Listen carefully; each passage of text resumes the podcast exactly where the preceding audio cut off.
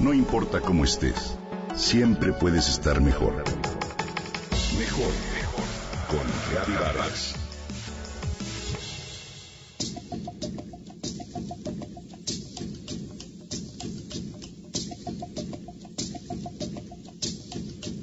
Desde noviembre, los arbustos de la flor de Xochitl comienzan a llenarse de color.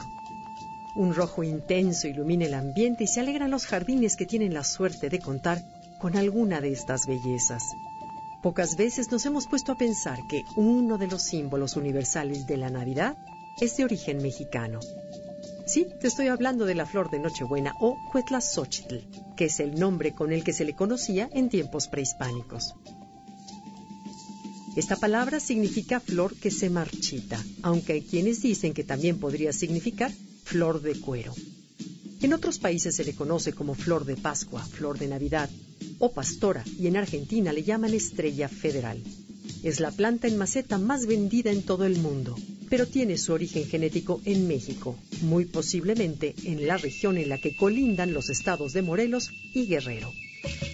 La doctora Laura Trejo Hernández, investigadora del Instituto de Biología de la UNAM, ha identificado 11 variedades silvestres de esta planta en México y ha confirmado que solo crece espontáneamente en nuestro país y en algunas partes de Guatemala. Para los mexicas, esta flor era un símbolo de renovación y nueva vida y se cultivaba en los huertos familiares. De manera simbólica era entregada a los guerreros después de las batallas y su color rojo se asoció con la nobleza porque era el emblema del poder. Era apreciada por sus usos medicinales, entre los que se destacan la atención de las enfermedades de la piel y la estimulación de producción de leche en las mujeres que estaban amamantando.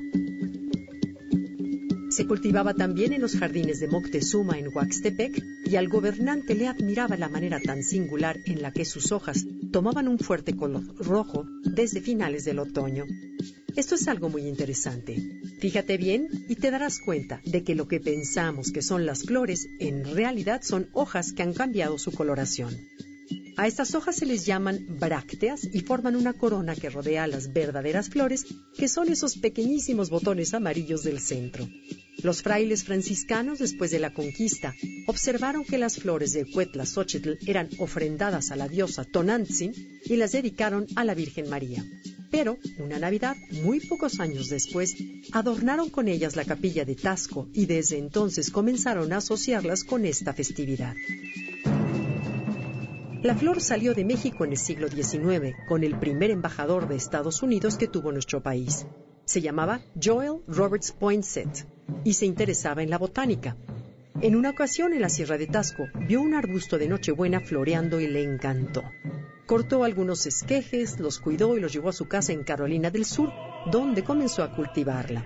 Esta es la razón por la que en Estados Unidos a esta flor se le llama a veces poinsettia. Las variedades que se cultivan hoy en México son muy hermosas y los agricultores junto con los biólogos mexicanos logran recuperar los registros de algunas de estas especies. El 8 de diciembre se ha declarado el Día Nacional de la Nochebuena y se busca que la UNESCO la reconozca como un símbolo de paz. Disfruta con orgullo las Nochebuenas mexicanas. Recuerda siempre que son uno de los más bellos regalos que México le ha dado al mundo.